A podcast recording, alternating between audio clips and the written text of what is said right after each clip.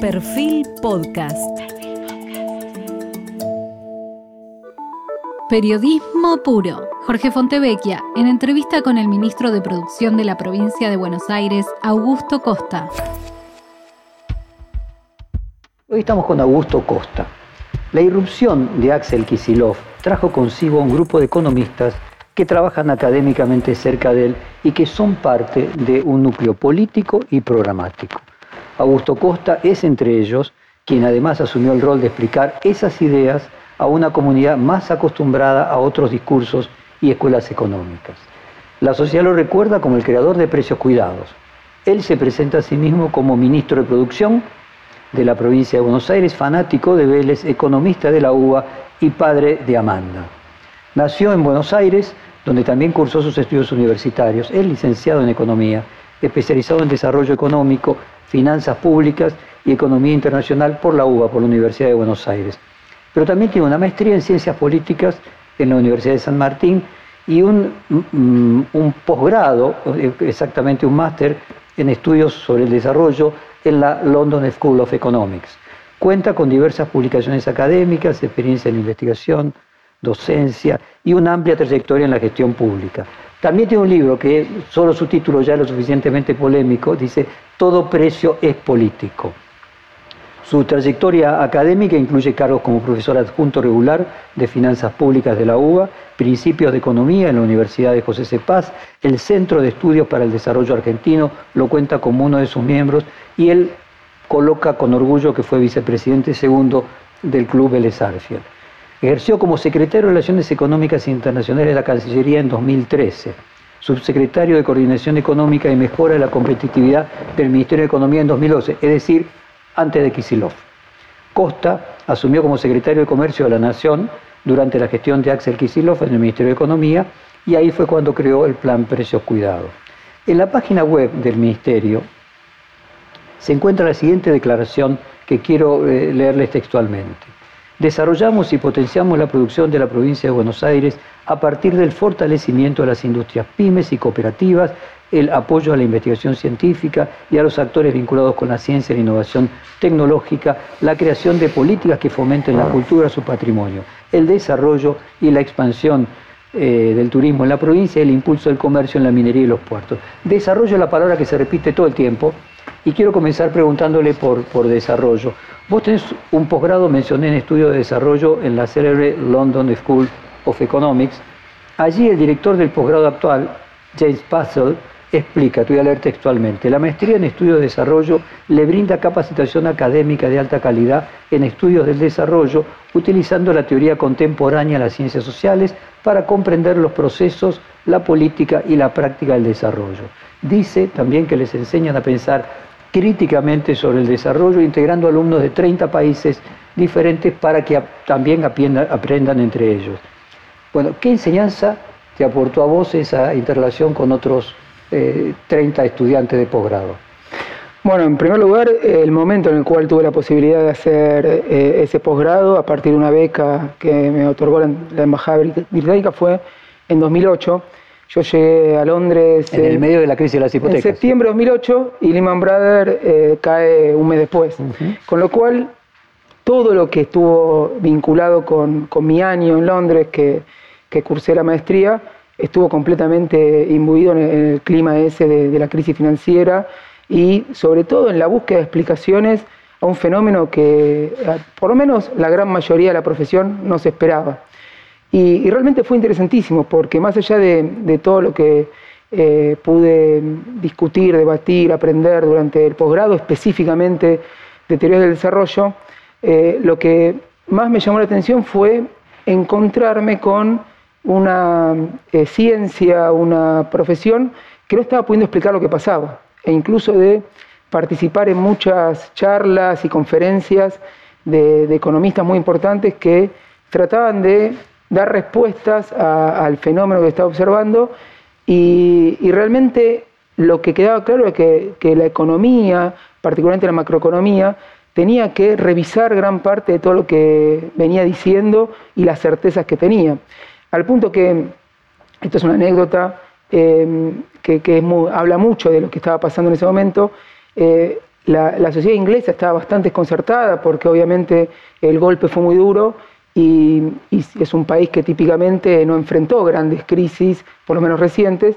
Y, la propia reina de Inglaterra fue un día a visitar el nuevo edificio de, la universidad y una conferencia de economistas ahí donde eh, justamente se comentaba lo que estaba pasando y se proyectaba cómo iba a salir.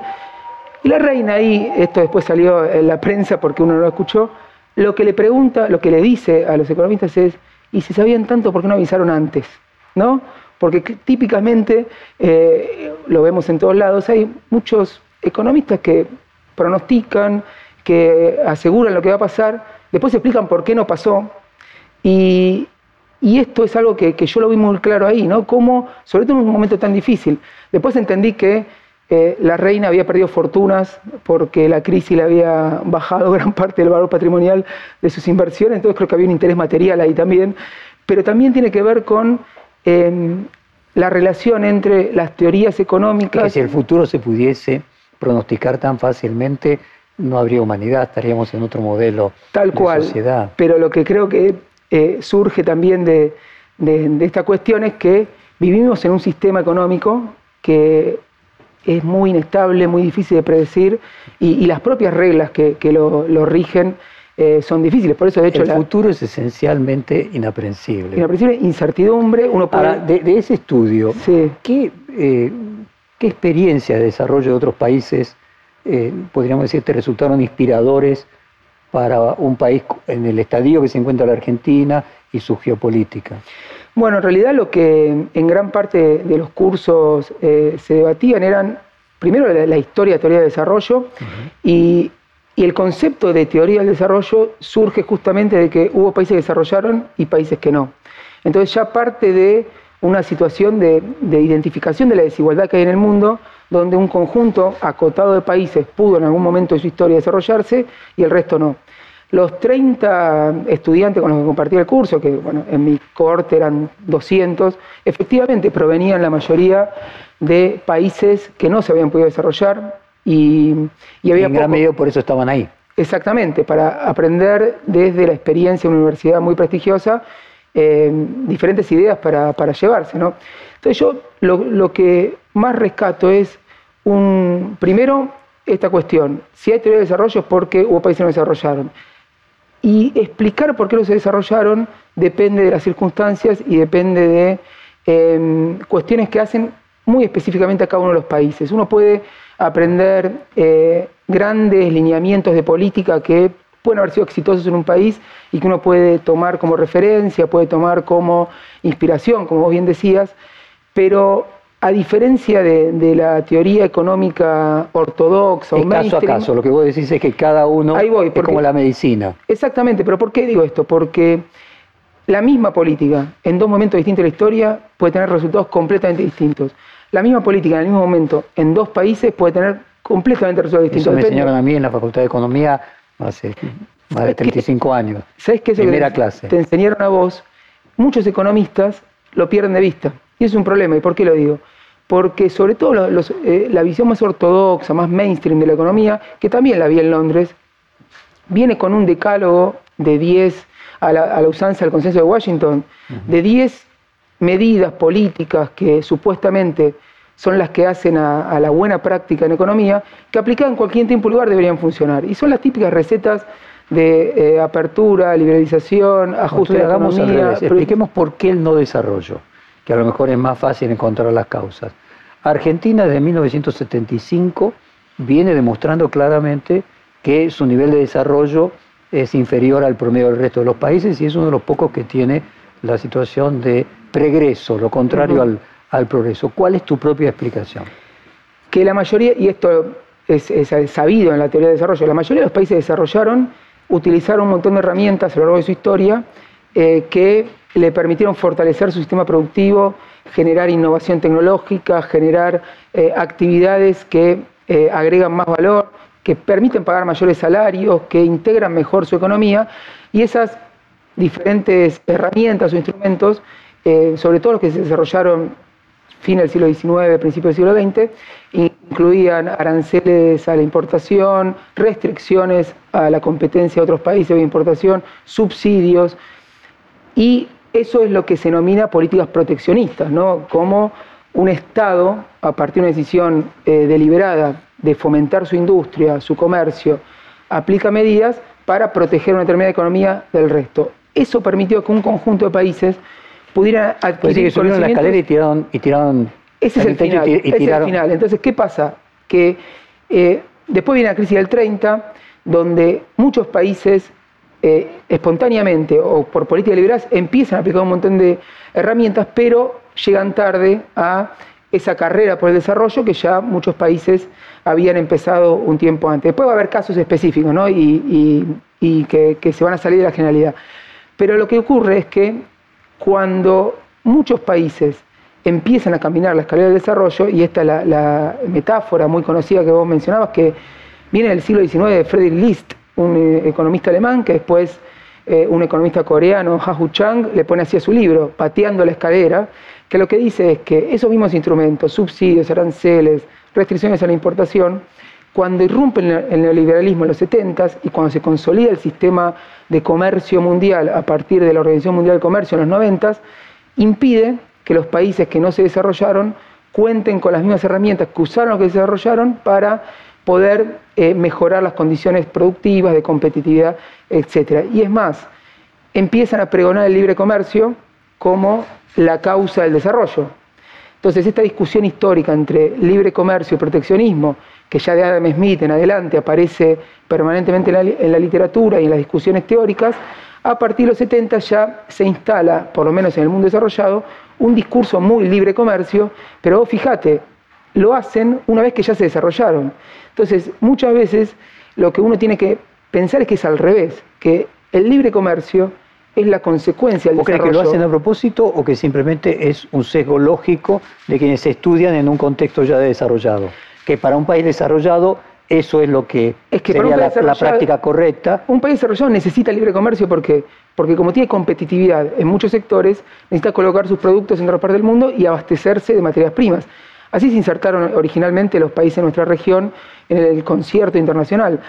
Y fíjate vos, eh, también eh, cuando fui secretario de Relaciones Económicas Internacionales, también como secretario de Comercio, me tocó participar de muchos foros del G20, de la Organización Mundial de Comercio los países más pro libre comercio eran los más desarrollados, pero particularmente China. Y vos decís, ¿China es un ejemplo de libre comercio y su desarrollo estuvo basado en el libre comercio?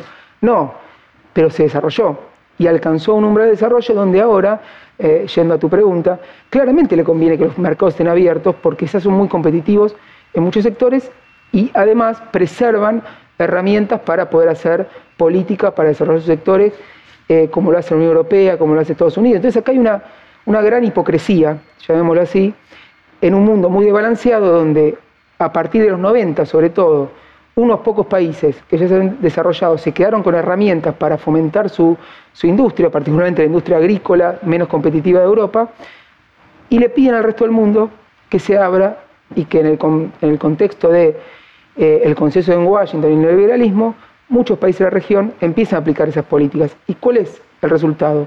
Que hoy el PIB per cápita de Argentina, el Producto Bruto, es el mismo que en 1974, incluso puede ser un poquito menor, con lo cual tenemos eh, más de 30 años, 45 años, completamente perdidos en términos de desarrollo y tiene que ver en gran parte con que se aplicaron políticas que no se corresponden con las necesidades y con las particularidades de Argentina y además con que hoy la posibilidad de tener herramientas para desarrollarte están mucho más acotadas por el cambio en las instituciones del mundo. Escuchándote yo digo, bueno, en línea general lo que vos encontrás como invariable en los países que lograron desarrollarse son países que se consolidaron como naciones hace muchos años, los que menos se desarrollaron son los países más nuevos, por esto mismo que vos decís, porque llegaron más tarde, al mismo tiempo países que en su gran mayoría están en el hemisferio norte, porque allí donde hubo primero desarrollo de la, de la, humanidad. Ahora, dentro de los países nuevos, podríamos decir, concretamente uno podría plantear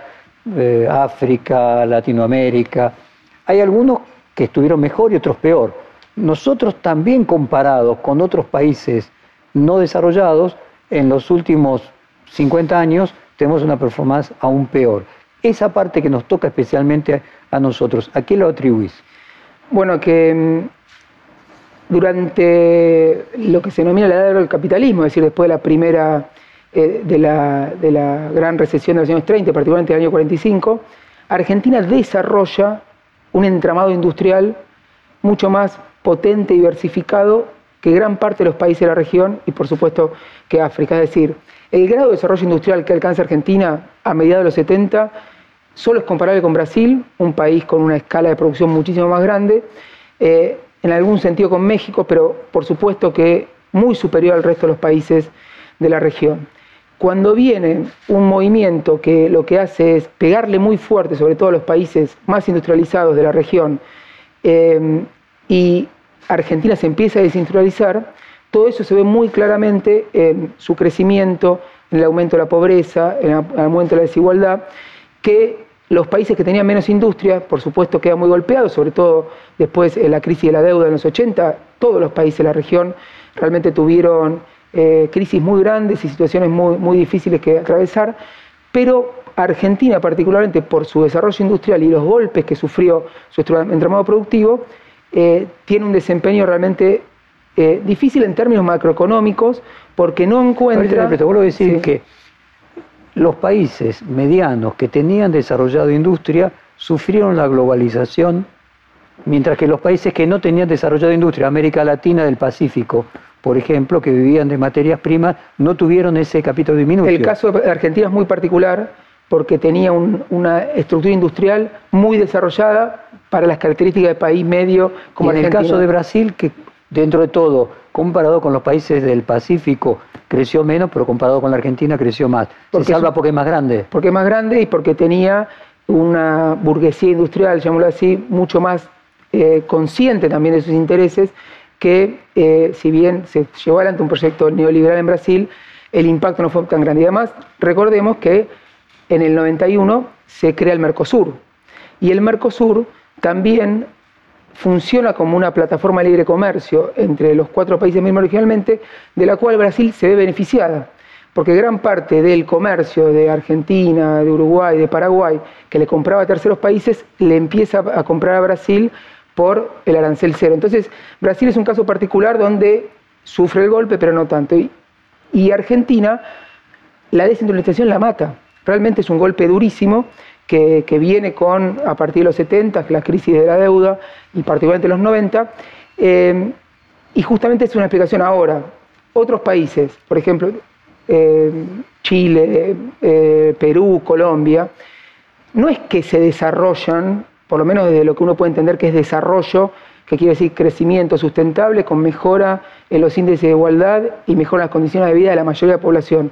Eso no es lo que ocurre. Lo que ocurre es que se consolidan macroeconomías que no enfrentan demasiadas crisis, pero sin que haya un mejoramiento eh, profundo de la situación social, de la situación de igualdad y la situación de pobreza. Entonces, lo que lograron, sí, que no logró Argentina, fue eh, equilibrar su macroeconomía sin que haya crisis profunda desde el punto de vista económico, pero alguna mejora, social. aunque no en la proporción de mejora de su macroeconomía, tuvieron, ¿no? Que digo, un caso Chile, su población no tuvo la suficiente mejora, la mejor demostración en la crisis que está sucediendo últimamente, pero comparado con la Chile de hace 40 años, tuvieron comparativa incluso con Argentina, vos lo ves por los trámites migratorios, Dejaron de, dejamos de tener inmigración chilena.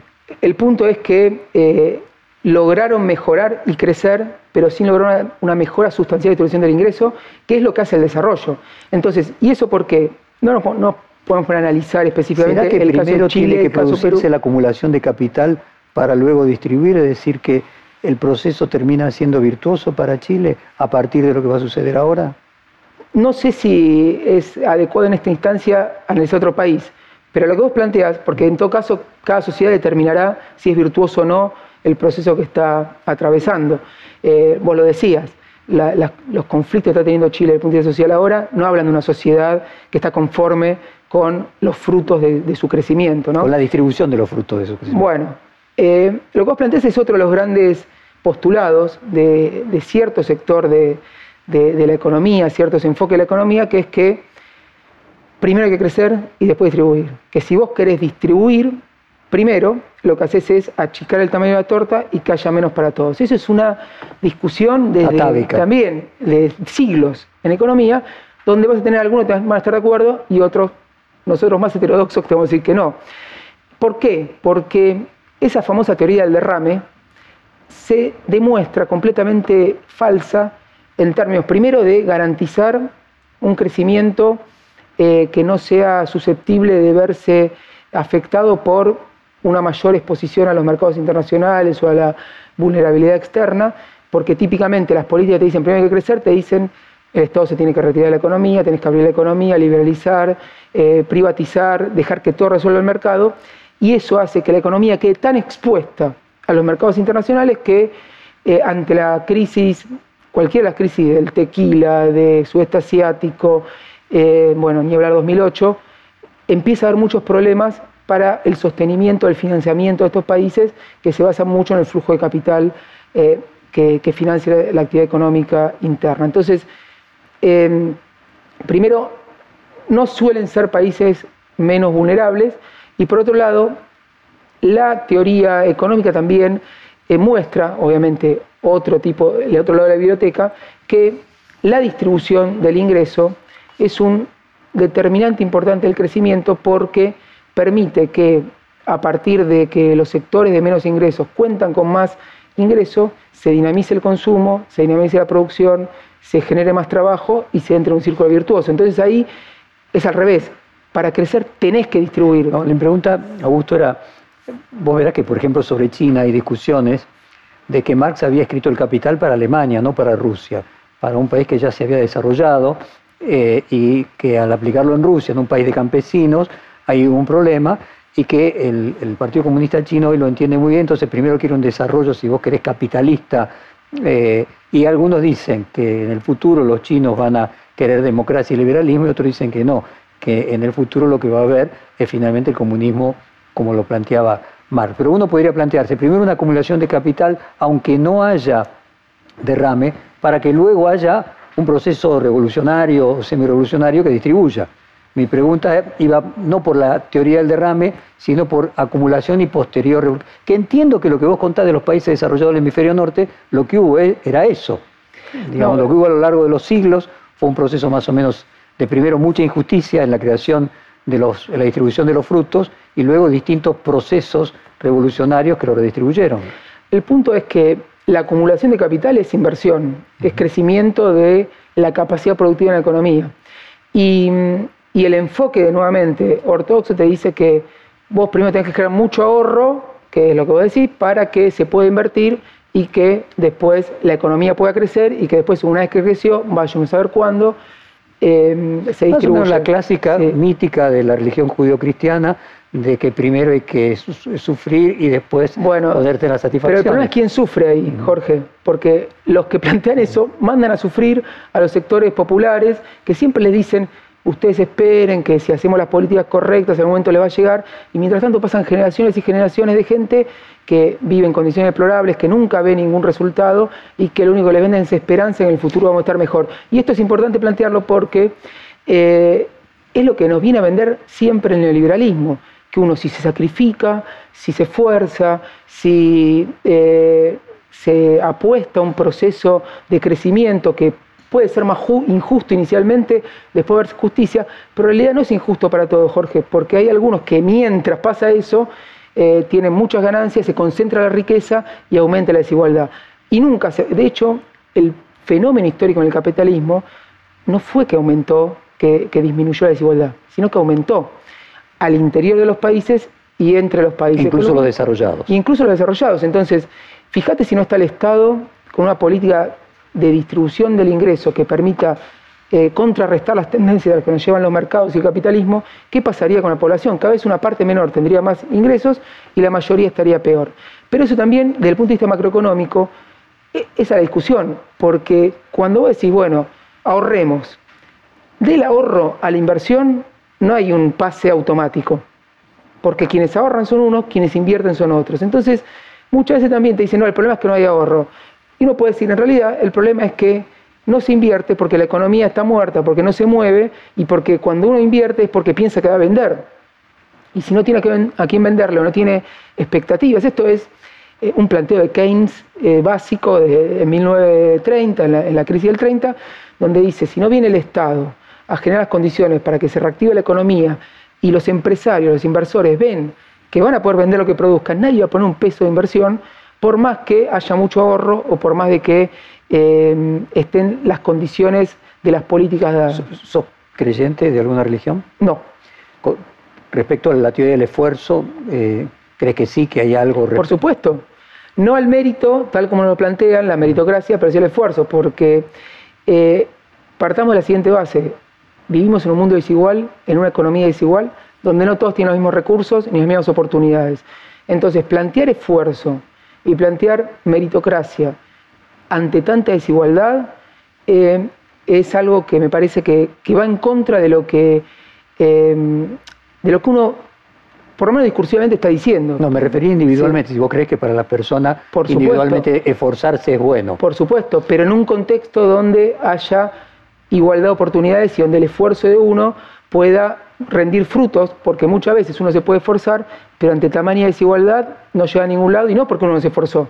Porque si también... vos, estás de acuerdo con, digamos, la sabiduría histórica de la humanidad que todas las religiones plantean, obviamente una relación con el esfuerzo, con el ahorro, con el futuro, con esperar. Lo que vos estás en ese acuerdo es en la manera en la que se distribuyen los frutos y los esfuerzos.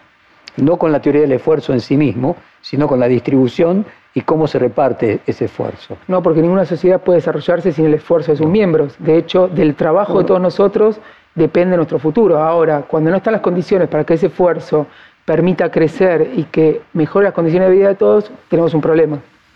¿A, qué atribuís de que eh, a veces a los eh, economistas eh, que tienen el pensamiento que vos tenés, en lugar de calificarlos como keynesianos, los califican como neomarxistas? ¿Hay un problema de comunicación? No, no. Primero se ponen etiquetas muchas veces. Por ejemplo, eh, se escucha mucho hablar en la discusión pública el kirchnerismo duro o el kirchnerismo irracional. ¿no? Son etiquetas. Eh, a mí, a Axel, seguramente nos pongan dentro del kirchnerismo duro, de... Sí, sí, del neomarxismo, por ejemplo. Bueno, por eso, pero son categorías que eh, tienen una son peyorativas. Tienen una connotación. ¿Para qué, lo atribuís? porque justamente lo que intentan es eh, generar algún tipo de prejuicio ante eh, ciertas ideas o ante ciertas posturas que... Inhabilitar el discurso, decís vos. Es inhabilitar el discurso, pero ¿por qué? Porque en realidad si vos decís duro, te habla de alguien inflexible, que, eh, que no es pragmático, que no escucha, es todo una carga negativa. Sí, finalmente una mala persona, quiero decir. Por eso. alguien que no tiene ni siquiera la sensibilidad para comprender que puede estar equivocado, ¿no? Es peligroso. Exactamente, y eso me parece que es parte del juego. Decirle, bueno, colgarle carteles a la gente, a las teorías, a las ideas, y de hecho, eh, hasta se utiliza peyorativamente el concepto de ideología, ¿no? Está muy ideologizado, ¿no? Una cosa que tenemos que adultamente reconocernos todos es que eh, cualquier teoría, cualquier enfoque, cualquier pensamiento se basa en una ideología. Muchas veces desde la, doctrina económica nos trata de convencer de que una cosa es la ciencia y otra la ideología. Y nada más ideológico que alguien que plantea eso. Porque detrás de ese enfoque supuestamente científico... Hay metafísica. Hay metafísica y hay intereses económicos concretos. Porque si yo en nombre de la ciencia te digo, bueno, eh, no cobremos impuestos a los ricos, porque lo importante es que los ricos tengan plata para invertir y después creciendo vamos a distribuir. La teoría que vos me acabas de plantear. ¿A quién le conviene eso? A los ricos. Entonces, fíjate como una teoría científica que te puede hacer grafiquitos, yo soy profesor universitario. Vos lo que decís es que los ricos tienen la capacidad para comunicar y que entonces comunican esas ideas porque son egosintónicas con su necesidad. No sé si son los ricos o quien sea, y los que no son ricos que comunican esas ideas, a tu juicio, ¿qué les pasa? pueden estar convencidos de esas ideas, pueden estar creyendo que es la única ¿Y cómo verdad. se construyeron esas ideas? Porque se construye a partir de décadas de desarrollos teóricos que pueden tener algún tipo de eh, fundamento científico, por supuesto, pero que cuando una teoría se plantea como la única verdad, hay un problema. Y vos fíjate, vos decías eh, que cuando uno le pone el cartel de duro, eh, es como que no, no se deja convencer, no cree que puede haber otra visión. Bueno, ¿sabes cuál es la única teoría dura en la ciencia económica? La oficial, la ortodoxa, que es la que dice esto es teoría y todo lo demás no. Y eso, fíjate si no ser duro. Pero nunca vas a, vas a decir, a verle a uno de los economistas que van a la televisión y, van muy bien vestidos y opinan y hablan del déficit fiscal, qué tipo duro. ¿no? Al revés, son tipos razonables, racionales, pero lo que están diciendo es la única teoría que vale la mía, todo lo demás es mala praxis, todo lo demás es falta de ideología, y en realidad lo que estamos teniendo que, o sea, son discusiones...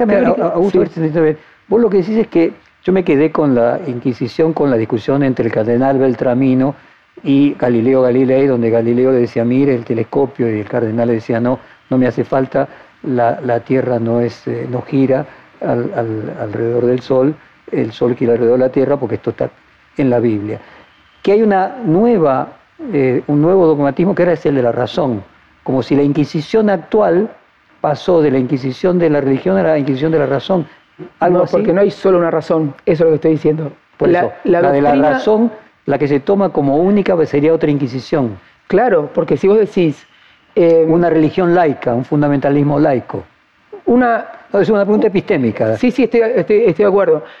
La ciencia económica oficial se plantea como la única que tiene la metodología y, la forma de análisis correcta es decir, la única que se considera ciencia basada en la razón ¿no? y, en, toda la racionalidad de su análisis. Con lo cual es un dogmatismo porque si vos usás otras categorías, otros instrumentos, otra lógica de análisis, tenés otras premisas que no son las oficiales, aparece como eso no es ciencia. ¿no?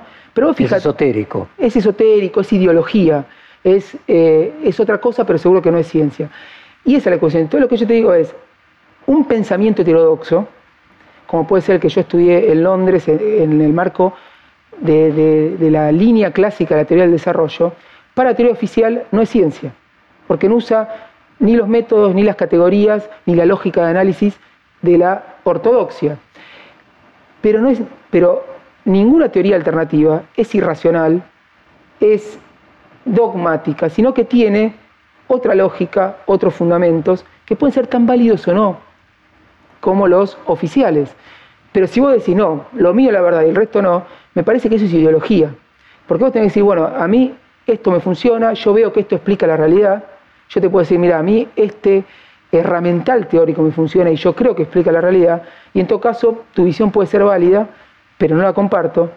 Pero lo que pasa hoy en día es que se impuso una sola visión y se le cuelgan cartelitos y todo lo demás. Entonces, ¿por qué escuchás, por qué escuchás hablar de economistas que son irracionales, que son dogmáticos, que no porque no eh, adscriben, digamos, a la ciencia económica oficial, la que se enseña en muchas universidades y que muchos de los que dan cátedras, y, volviendo a, eh, a, la, anécdota de la reina de Inglaterra, muchos de los que dan cátedras y que después explican lo que no pasó y por qué no pasó, eh, no se hacen cargo de que sus teorías fallan y que muchas veces sus recomendaciones nos llevan a, situaciones realmente muy complicadas. Supongo que en, o, en alguna de los doctorados el tema de los paradigmas, la lucha de paradigmas de Thomas Kuhn y la historia de las revoluciones científicas era parte del análisis. Es de materia inicial de la carrera. Muy bien, entonces podríamos plantearnos que como base lo que vos decís es que el paradigma que hoy triunfó eh, considera ciencia pasa en todas las actividades, en, la medicina, en todo. Ahora, hay una lucha, siguiendo la idea de Kuhn, hay una lucha de paradigmas hasta que se produce el triunfo de un nuevo paradigma. Tu experiencia de la crisis de las hipotecas en el 2008 y hoy lo que está sucediendo con la pandemia y la pospandemia, ¿te hace presuponer de que estamos en un proceso de lucha de paradigmas a un cambio de esos paradigmas y que sea ciencia lo que hoy es alternativo? Yo creo que la macroeconomía oficial y la economía oficial está en crisis hoy desde 2008. De hecho, reconocido por eh, Olivier Blanchard, en su momento economista jefe del FMI, uno de los referentes de, la macroeconomía, él mismo plantea en 2008 y después de, de la crisis de 2008, tenemos que repensar mucho lo que creíamos que sabíamos y creo que esa crisis no terminó porque incluso podemos discutir si la crisis de 2008 terminó, más allá que ahora la pandemia distorsiona todo, eh, y yo creo que hoy la, doctrina oficial, llamémoslo así, eh, tiene que repensarse, tiene que encontrar respuestas, porque hoy está eh, con muchas dificultades para traer respuestas a problemas que con el herramental que tienen es difícil que encuentren soluciones y sobre todo para explicar por qué pasan muchas cosas las que pasan. Entonces, hay diferentes enfoques alternativos. Tampoco voy a decir que el, enfoque que puedo tener yo o que puede tener eh, la gente con la cual discuto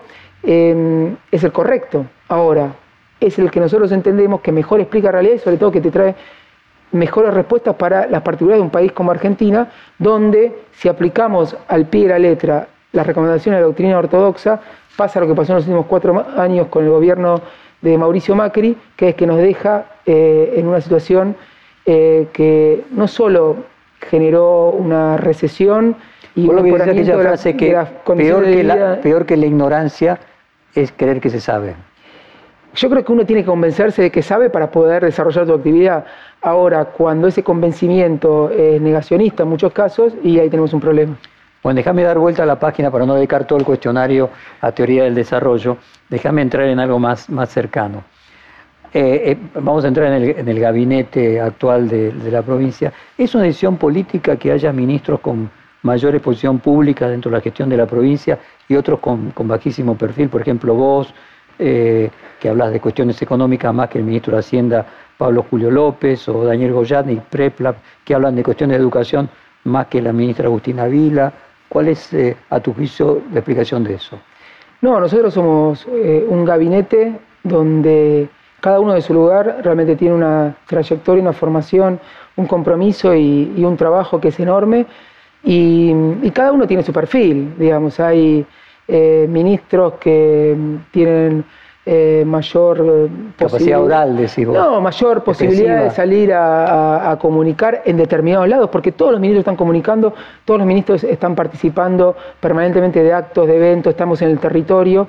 Eh, muchas veces también es difícil llegar a los medios de comunicación y, en ese sentido lo que nos pidió el gobernador es que todos estemos a disposición de la comunicación porque entendemos que, que una gestión es hacer, pero también es mostrar y contar. Y, también en la provincia de Buenos Aires, eh, si uno se pone a pensar, uno no conoce tantos ministros.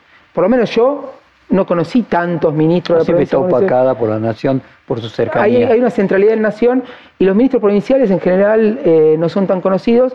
Nosotros estamos permanentemente hablando, hablando en medios provinciales, en la radio de la provincia, en los medios locales. Es decir, tenemos una, tarea de comunicación muy... Pero en el conurbano, donde está la mayoría de la población, se escuchan los medios nacionales. Claro, y muchas veces los ministros provinciales tenemos dificultades para llegar. Decime, ¿cómo, contanos tu relación con, con Axel Kicillof. O sea, vos llegás a secretario de Comercio cuando él asume como ministro, pero antes contábamos que vos habías pasado por la Cancillería, por el propio Ministerio de Economía, creo que con, con con Lorenzino antes de Axel. No, no, no, Axel era viceministro ahí. Nosotros eh, con Axel y muchos de los que éramos, eh, de los que somos actualmente eh, funcionarios del gobierno de la provincia, nos conocimos en la facultad.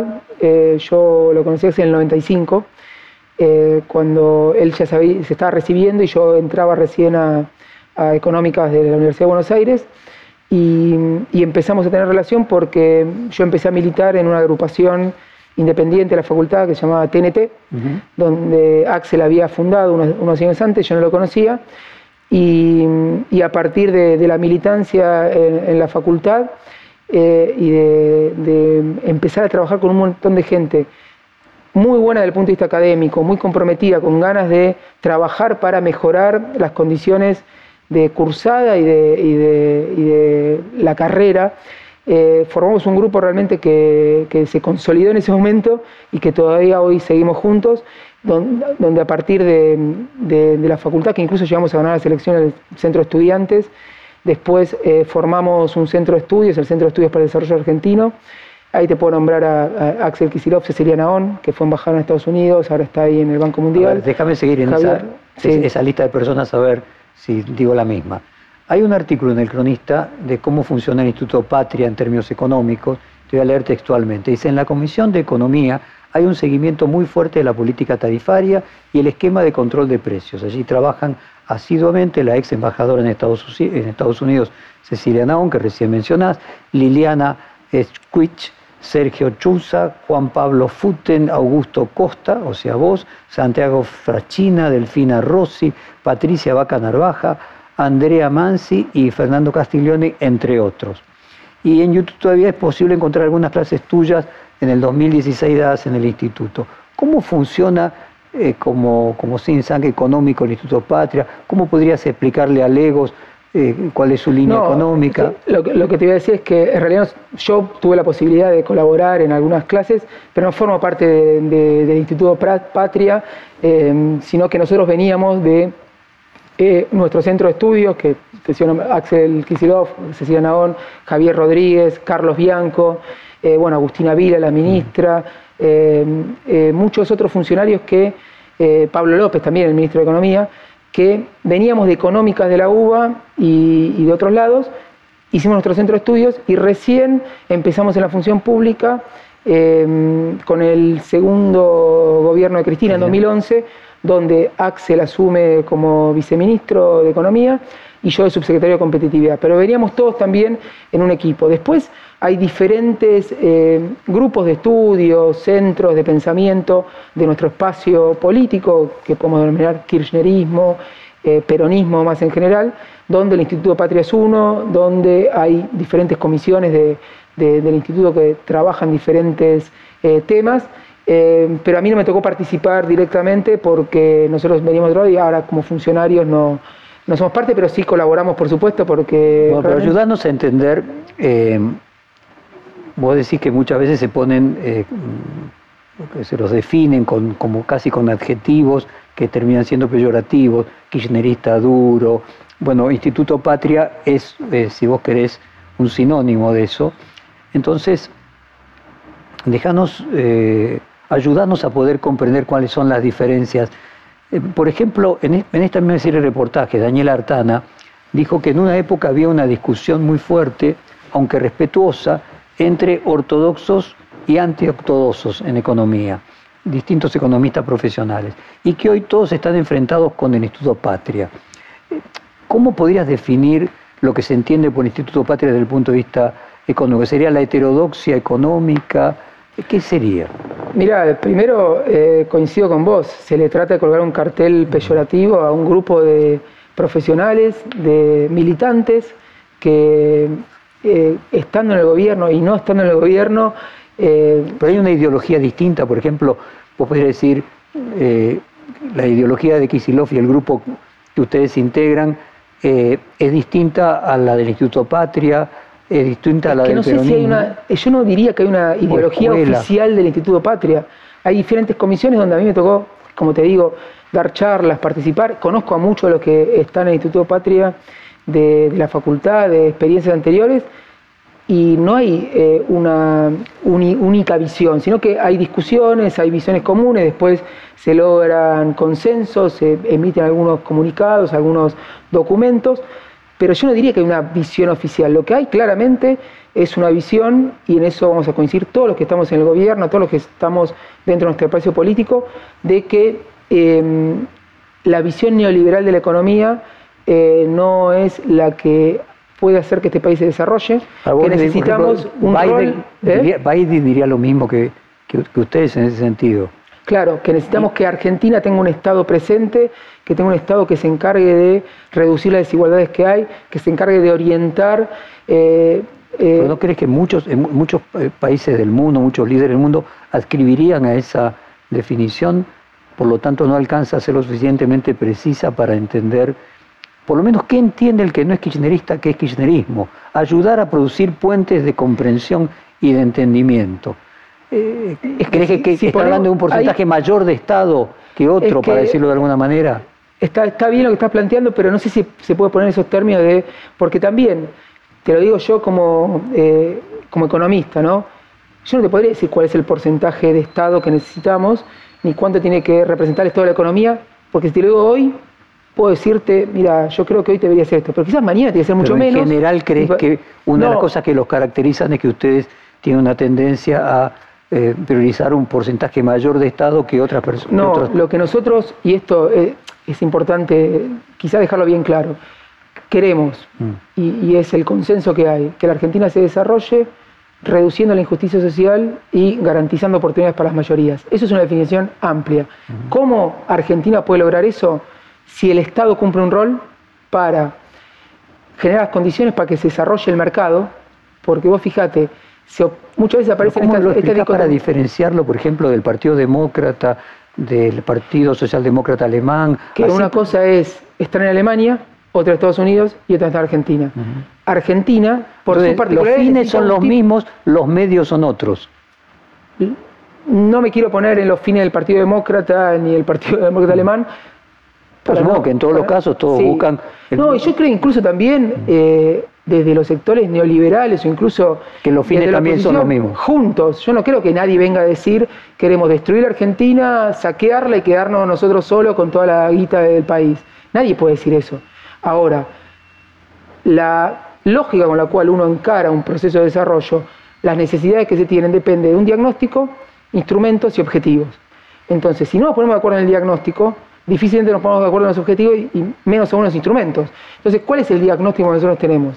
Que una economía como Argentina, con características bimonetarias, con una estructura productiva desequilibrada, que quiere decir que hay sectores que son muy productivos, particularmente los ligados a la exportación agropecuaria y a algunos nichos extractivos y algunos nichos, y además con mercados muy concentrados, si el Estado no se encarga de generar las condiciones para que haya competencia, la economía va a tender permanentemente a crisis y a concentración. Entonces, cuando uno habla, los empresarios piensan que el kirchnerismo eh, quiere un Estado intervencionista, que le diga cuánto tiene que ganar, no son los empresarios. Si vos hablas con los empresarios pyme, un empresario pyme te va a decir, yo tengo problemas para funcionar el mercado porque mi proveedor es monopólico y me sube los precios y me pone condiciones eh, comerciales abusivas, porque cuando va a competir en su mercado, compite con una o dos empresas que son gigantes y que concentran gran parte de las ventas y que no lo dejan entrar a las góndolas, porque cuando quiere vender en los supermercados hay cinco cadenas que concentran todo. Esa es la economía argentina hoy. Entonces, cuando vos decís, ¿qué Estado necesitamos? Un Estado que democratice la economía para que las pymes, los pequeños, los sectores más vulnerables puedan integrarse al sistema económico de una manera eh, más razonable y no siendo víctimas de abuso de quienes tienen poder. Entonces, ¿cuánto Estado es eso? ¿Y cuál es el objetivo del Estado? puede ser distinto a lo largo de los años. Puede ser distinto y es una cuestión pragmática. Pero vos partís de un diagnóstico de que la concentración. ¿Estás de acuerdo con el diagnóstico que hice o claro, tienes alguna diferencia? No, pero vos, porque si no partimos de la teoría abstracta o de la realidad. Más o menos a grandes rasgos. ¿Pensás que la economía argentina funciona así? A mí me da la sensación de que todos, como vos decías, y juntos también, considera que es un problema la concentración y que además, en la escala de un país cuanto más pequeño o cuanto más grande un país, más alternativas de competencia hay. De hecho, Estados Unidos tenía siete familias que controlaban el 80% de la economía hasta la ley antitrust. Nada más que ahí creo que vos marcás de que hay una diferencia en cuanto a las técnicas. No, Por ejemplo, en cuanto al diagnóstico, porque si vos, vos partís de que bueno, el, el macrismo quería hacerles competir a los empresarios concentrados con importación. O sea, tenía el mismo diagnóstico que vos, claro, pero en el medio aplicaba una técnica distinta. En el medio tenemos cientos de miles de pymes. Vos fíjate, en el macrismo cerraron 20 pymes por día en Argentina. No, no te estoy diciendo que sea 20 pymes por día, pero ¿por qué? Estoy diciendo que tenía el mismo diagnóstico que vos respecto a la concentración. No, no porque ellos creen, y yo te digo porque discutí con los funcionarios que me siguieron a la Secretaría de Comercio, que con estos niveles, o sea, dicen, la concentración no es tan grande como ustedes dicen, y por más que en algunos mercados haya concentración, la única forma de que la economía funcione es que el Estado se corra y que deje que el mercado funcione.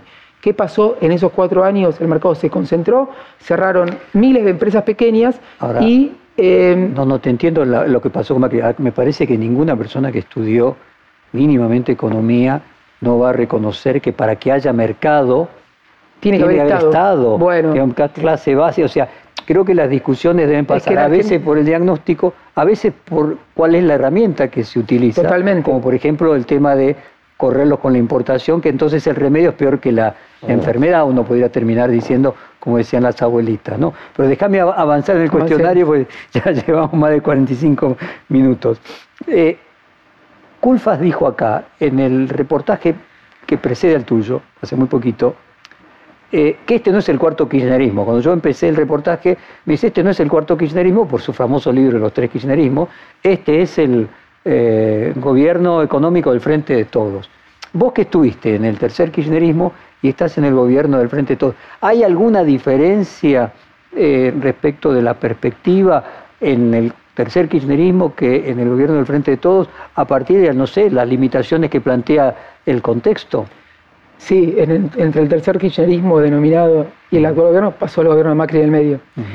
y, realmente hoy tenemos una economía eh, que en términos de PIB per cápita es un 8% más chica, que tiene un endeudamiento que la condiciona y que impuso desde un primer momento eh, prioridades, que era resolver la cuestión macrofinanciera, primero con los acreedores privados, después ahora el ministro de Economía eh, intentando llegar a un acuerdo con el fondo, un acuerdo que permita que el Estado pueda desarrollar las políticas que se necesitan para recuperar la producción y el trabajo, que son las prioridades de este gobierno, con lo cual es un gobierno que asume después de una experiencia que significó eh, un retroceso enorme eh, en la capacidad de la economía argentina de desarrollarse y en las condiciones de vida de la gente y que le impone desde un punto de partida eh, restricciones. restricciones. Y, en qué consistieron, vamos a tratar de sistematizar eh, los primeros objetivos. ¿no? Primero, el diagnóstico era que era una economía completamente em, en recesión, endeudada y que tenía que ponerse en marcha muy rápidamente. Y para eso había que cambiar los incentivos macroeconómicos para el funcionamiento de la economía. Veníamos de devaluaciones muy pronunciadas, había que darle previsibilidad al tipo de cambio. Veníamos de saltos tarifarios enormes, había que darle previsibilidad a las tarifas. Vos lo decías, veníamos de una apertura importadora que había barrido con sectores enteros de la economía, había que recuperar eh, una administración inteligente del comercio para evitar que la competencia externa impida la producción eh, local. Puntualmente había una tasa de interés entre 80 y 90% que impedía desarrollo de cualquier proyecto productivo y que lo único que hacía era ser funcional a la especulación financiera, al carry trade, venir, tener grandes ganancias en pesos, después salir nuevamente. decir que y, con esos, y con esos incentivos la economía nunca iba a funcionar. ¿Por qué esta economía argentina funciona si funciona su mercado interno? Que está bueno lo que vos planteás de, bueno, ¿cuál es el diagnóstico? Este es un diagnóstico. ¿Qué necesitamos? Exportaciones e inversión. Ahora, ¿cómo se desarrollan las exportaciones y cómo se desarrolla la inversión? Con la economía funcionando. El macrismo creyó que podía generar una bruta recesión de esa forma, eh, bueno, sumado, no lo dije, pero a la inflación del 54%, la más alta en décadas, y la deuda eh, que tuvo el crecimiento más rápido de la historia argentina. Entonces, ese es el contexto de partida. Muy rápidamente se revirtieron los incentivos respecto al financiamiento y al costo de financiamiento, respecto a la, previsibilidad con el tipo de cambio, a la evolución de las tarifas, a la administración del comercio, y la economía empezó a funcionar incluso después del golpe que significó la pandemia, hoy estamos en niveles de actividad en muchos sectores por arriba de 2019 y en la industria por arriba de 2018.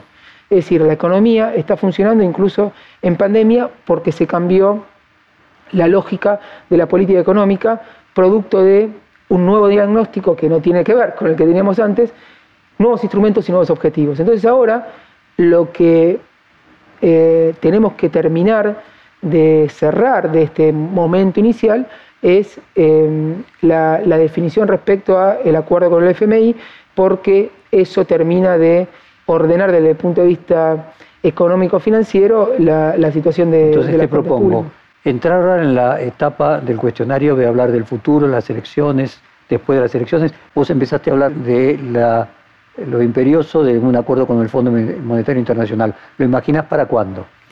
No, la verdad que no estoy participando de, las negociaciones y, ahí el ministro de Economía creo que, está haciendo un trabajo eh, muy bueno de intentar normalizar una situación que realmente eh, por las características del crédito otorgado a Argentina, la magnitud, la velocidad con la cual se, desembolsó, es, es extraordinaria y, y, no tiene antecedentes en la historia, con lo cual hay que llevar antes a la negociación, como la está llevando el ministro, que es eh, con la premisa de que el acuerdo tiene que ser un acuerdo A ver, plantear. cumplible y tiene que ser un acuerdo que permita que la economía argentina pueda funcionar los próximos años. Se dijo que Guzmán era el ministro eh, de la deuda, experto con papers publicados sobre, sobre el tema. Y la duda si después de resuelto ese tema, eh, Guzmán era el ministro del desarrollo de la Argentina. De hecho, vos apareces en muchos comentarios como uno de los candidatos a reemplazarlo eventualmente si él se fuera después de las elecciones. Pero antes de llegar a, a esa pregunta, yo lo que quería preguntarte es si no crees que se dilata en demasiado como Penélope, para que finalmente continúe siendo la primera prioridad el arreglo de la deuda, que es en el donde él tiene la mayor expertise. El mundo de las negociaciones es, eh, es muy difícil eh, conocerlo si uno no está dentro de la negociación. Yo la verdad que no, eh, no tengo mayores datos de cómo son ni los términos de discusiones, ni qué tipo de cuestiones se está por discutiendo, porque si no, eh, uno desde afuera puede decir... Pasó un montón de tiempo. No, como un plateísta en un partido de fútbol, eh, pegar al segundo palo, pues ¿cómo definís así? Claro, estás sentado en la platea mirándola y después eh, adentro de la cancha andás a ver si llegaste con el aire justo, eh, se te levantó con el pasto, no sabés. Entonces, yo confío plenamente en el trabajo que está haciendo el ministro Guzmán con todo su equipo. Eh, confío plenamente en las premisas que está llevando adelante en la negociación, que son eh, llegar a un acuerdo que sea razonable, cumplible y sobre todo que tenga en cuenta la excepcionalidad de la situación. Y entiendo que eh, el, el final de la película va a tener que eh, llegar a ese resultado y que va a ser cuando se pueda. Y ahí es cuando eh, se pueda encontrar. Bueno, hay un hecho que es clave, más allá del año próximo no va a poder no ser, porque si no los vencimientos van Bueno, a colocar a la Argentina en un default. Claramente con los vencimientos que hay el año que viene, yo entiendo que eh, eso es parte también de lo, de lo que estaba hablando. Pero, pero yo estoy confiado en que el ministro está tra- trabajando muy bien y que eso va a empezar a despejar el panorama para los próximos años. Hay una perspectiva eh, que te dice que desde ciertos sectores de la izquierda y también del kirchnerismo eh, se critica en algún momento la formación más clásica de la Universidad de La Plata. Eh, se destaca una figura entre los mentores, por ejemplo, de Guzmán, eh, Daniel Eyman, como una persona que está detrás de la idea más fiscalista del ministro del revés, vos, Paula Español, el propio Axel, vienen de la UA Carlos Bianco de la Universidad de Quilmes, eh, donde se plantea una mirada, si vos querés, más heterodoxa. ¿Afecta en algo esa, esa mirada de la realidad actual, el diagnóstico? ¿Para este momento era más necesario un ministro como Guzmán, si vos querés un poco más, eh, menos heterodoxo que ustedes? No, yo, eh, a grandes rasgos, o sea, nosotros coincidimos plenamente en, en el enfoque de la economía. Pero ministro cuando yo te ¿eh? sonrías cuando yo te No, no, la no, sonreía cuando eh, hablas de la Universidad de La Plata, porque también en toda universidad, vos fíjate, yo estudié en los 90 en económicas de la UBA. Gran parte de, de la currícula y de, y de los contenidos y los profesores eran muy ortodoxos, muy neoclásicos. El tema era Y- fuera del aula. Y nosotros nos, tu- nos tuvimos que formar en teorías alternativas por fuera del aula. Entonces, eh, en toda universidad pasa eso, y, y particularmente por la trayectoria de, Martín Guzmán y, por eh, el enfoque que tiene, nosotros estamos plenamente de acuerdo. Después está la cuestión, yo me reía más por la parte de ser fiscalista o, o más heterodoxo, también tiene que ver el lugar que uno está, que prioriza, qué objetivos tiene más eh, cercanos. Mira, yo... Que si vos estás en Hacienda, priorizas una cosa y estás en producción otra. Yo me peleo mucho, mu- muchas veces, no me peleo, pero discuto con eh, el eh, director ejecutivo de ARBA, Cristian Girard, ¿no? Eh, porque obviamente él tiene que recaudar y como rol ministro de producción tengo que ayudar a las pymes, tengo que buscar algún tipo de alivio tributario. Si el recaudador se pone en ministro de producción, sonamos, porque él tiene que recaudar y él tiene que decir, bueno, este es el objetivo que yo tengo, tener una discusión y decir, bueno, este es el equilibrio. La economía, la política económica, se trata de encontrar equilibrios. Entonces, cuando uno Porque si vos se pone- estuvieras en el lugar de Guzmán estarías haciendo lo mismo. yo creo que en el lugar del ministro de Hacienda, uno tiene que, uno tiene cierta, Bueno, en el caso de cierta Guzmán, buena- el- el bot- ministro de. Economía. Yo creo que hay que tener, bueno, ahí después hay que ver porque también esto, sentado en el sillón que toma decisiones, vos tenés una botonera, unas restricciones y de afuera ves una parte también. Entonces yo digo por mi experiencia en la gestión pública, también soy muy respetuoso de quien está sentado en cada uno de los lugares porque desde afuera no se ve todo lo que está viendo. Y ahí el punto es eh, que también una reunión de gabinete durante la pandemia en la provincia. Yo con el ministro de Salud, con Daniel Goyán, también.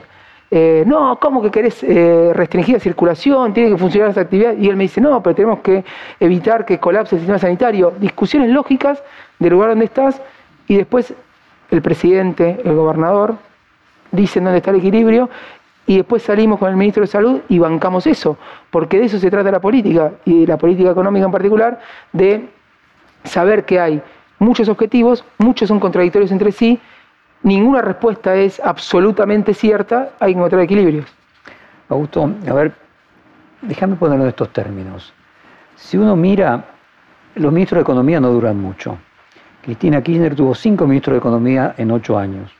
Lustó de octubre de 2007 a abril de 2008, Carlos Rafael Fernández, que casi ya nadie se lo recuerda, de mayo de 2008 a julio de 2009, Budú de julio de 2009 a diciembre de 2011, luego va como vicepresidente, Lorenzino de diciembre de 2011 a noviembre de 2013, ahí entra Kisilov como viceministro y Kisilov del 11 del año 2013 a diciembre de 2015. Macri tuvo tres ministros de Economía en cuatro años, Néstor Kirchner tres ministros en cuatro años, Menem cinco en diez años, Alfonsín cuatro en seis años. O sea, salvo Caballo, alguna excepción más, los ministros de Economía duran dos años. Es decir, la presunción a que una vez que Guzmán acabe su tarea de renegociación de la deuda eh, pueda ser reemplazado se basa simplemente en la historia. La presunción es que es un cargo que en líneas generales nadie dura mucho tiempo. Y te preguntaba antes que vos sos uno de los candidatos de los que se menciona a que lo reemplazarías. ¿Te parece excepcional que un ministro de Economía, con la historia y las complicaciones de la Argentina, eh, dure un mandato completo de un presidente? Hasta ahora ninguno lo logró, ninguno, de la llegada a la democracia. Bueno, hay circunstancias, también algunos dejaron de serlo por fin de mandato del presidente que Pero ninguno fue completo. No, está bien. Eh, eh, lo que vos describís es una realidad. Evidentemente es un cargo donde eh, muchas veces las circunstancias transforman al ministro de Economía en un fusible, ¿no? donde se, le atribuyen determinadas responsabilidades en función de, la evolución de, la economía, que muchas veces tienen que ver con, el ministro, muchas veces no, pero que por el rol específico y por la la volatilidad de la economía argentina también, eh, es difícil eh, que, que, dure lo que a priori un ministro tiene que durar. Yo eh, ahí lo que creo es que, primero, el actual ministro asume empieza a desarrollar su política, no es que tiene una única función, eso también me parece que es peyorativo. es peyorativo, decirle, bueno, vos tenés que arreglar el FMI y después, no, es un ministro de Economía que además recibió eh, una terrible responsabilidad que es resolver un problema que no generó este gobierno y que eh, por su excepcionalidad requiere una resolución excepcional y que le tocó a él. Pero eso no quiere decir que no sea ministro de Economía, porque me parece muy peyorativo plantearlo en esos términos, que yo lo leo, lo escucho y también andar permanentemente mencionando eh, supuestos reemplazos, que tal día va a dejar de ser ministro. Me parece que es parte de un intento de eh, de exacto, porque y después atrás de eso está pegarle al gobierno, deslegitimar al gobierno. Es injusto decir que eh, haya alguna diferencia en cuanto al diagnóstico, en cuanto a la herramienta y en cuanto al objetivo y al fin entre la mirada de Guzmán y la mirada de Kisilov. Tanto Axel como Martín hablan mucho. Eh, yo no tengo, eh, yo no, pienso 100% igual que Axel y trabajo con él hace 25 años. Eh, hay diferentes miradas, diferentes matices que eh, en el contexto, una visión común, son lógicos y tienen que ver también, y esto insisto, con el lugar donde uno está en cada momento. A mí, mira, como secretario de Comercio, cuando quienes estaban en IPF, ponele, que también pasa ahora, ¿no? Planteaban, bueno, eh, tenemos que subir el precio del combustible porque yo necesito que IPF tenga mayor caja para poder invertir y para poder desarrollar eh, la industria petrolera y, el negocio de IPF. Vos sabés que subir la nafta le pega de lleno a todos los precios de la economía y el secretario de Comercio que te tiene que decir, pará, pará, pará, porque si vos subís la nafta le va a pegar a toda la economía y uno de los objetivos de... Eh, no entiendo que la función hacia el órgano. Entonces, Lacan decía el hábito hacia el monje. Por eso, puedo pensar exactamente lo mismo de quien está en IPF, pero por el rol que estoy, voy a estar mirando una cosa u otra. entonces, con, un ministro, con cualquiera, con cualquiera, en cualquier gabinete, como los ministerios lo que hacen es recortar competencias y te dicen, bueno, vos enfocate en esto, cuando te enfocas en esto, perdés la película completa.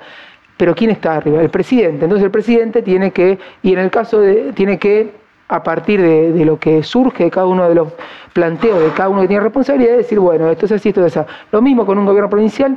En ese sentido creo que eh, muchas veces se, se disfrazan o se hacen pasar discusiones lógicas de una gestión con internas, con eh, eh, posiciones irreductibles que no son la realidad. ¿Crees que comienza después de las elecciones un nuevo ciclo? El nuevo ciclo comienza después de la pandemia. Muchas veces eh, la Argentina, lamentablemente, estamos acostumbrados a que las elecciones son un parteaguas entre periodos. que en este caso coincide o va a coincidir el fin de las elecciones, o sea, me refiero a la segunda a, a lo que serán las elecciones reales en noviembre, no las paso, con lo que sería la definitiva superación, esperemos, de la pandemia. Sí, porque yo no me diría los procesos económicos en la Argentina en función de elecciones, sino eh, en, función de circunstancias económicas. Entonces, hoy la pandemia es una circunstancia que está influyendo definitivamente en la dinámica económica y en el funcionamiento de nuestra economía. Y lo que nos va a permitir pasar una nueva etapa es eh, que la economía vuelva a cierta normalidad, es decir, que deje de funcionar sectores enteros de manera restringida porque eh, hoy ¿Y cómo sería esa segunda? Imagínate, estamos en diciembre, ponele diciembre-marzo, se llega al acuerdo con el Fondo Monetario, en las elecciones no hay ni un triunfo arrollador ni de uno ni de otro, oficialismo, oposición, cada uno ganó en algún lugar y cada uno dice que ganó, pero no se modifica sustancialmente la situación en el Congreso Nacional, la pandemia se termina de superar o estamos en la situación en la que están los países del hemisferio norte una vez controlada la, variante Delta. Eh, se firmó el acuerdo con, el fondo, se está por firmar. ¿Cómo sería esa segunda mitad del mandato? Bueno, sería una eh, economía que, eh, tal como está mostrando ahora, incluso en pandemia, va a funcionar de una manera mucho más dinámica. Hoy, cuando mejoró la situación sanitaria y se permitieron ciertos eh, relajamientos en las restricciones, la economía respondió. Entonces, con la cuestión financiera con el FMI cerrada, lo que garantiza también previsibilidad y eh, brinda certeza respecto a algo que en la Argentina es fundamental, que es la disponibilidad de dólares, es decir, la famosa restricción externa que atraviesa toda la historia de nuestro desarrollo, hoy la estamos viendo porque con el nivel de endeudamiento tremendo que tenemos y la dificultad para generar dólares, eh, el no acuerdo con el FMI eh, pone en el horizonte un nubarrón que despejado va a permitir que la actividad se vaya recuperando, que se recupere el empleo y que eh, volvamos a crecer de una manera mucho más virtuosa porque vamos a estar con una economía sin restricciones. Entonces yo lo que veo en los próximos años es, en la medida en que el escenario que uno puede descontar que es que la pandemia va a ir quedando atrás y las situaciones que fuimos, eh, que recibimos, se van a ir superando, eh, una economía que va a empezar a recuperar eh, lo que perdió, porque todavía estamos muy abajo. Y, realmente hay mucho camino para recuperar y eso fue lo que vinimos a hacer. O sea, a ver si vos usaste la palabra restricción, justo yo quería hacerte esa pregunta. O sea, ¿crees que probablemente se eliminarían las restricciones de las que hablabas antes y se parecería más al 2013? No, el 2013 ya quedó en la historia, hoy estamos en otro momento. Em, estamos en una situación distinta eh, en el mundo y en la Argentina en particular, pero, pero sí vamos a, poder empezar a funcionar un poco mejor. Después, em, la economía... ¿Cuándo imaginas que la Argentina podría recuperar eh, una situación respecto del Producto Bruto Argentino como la del 2013.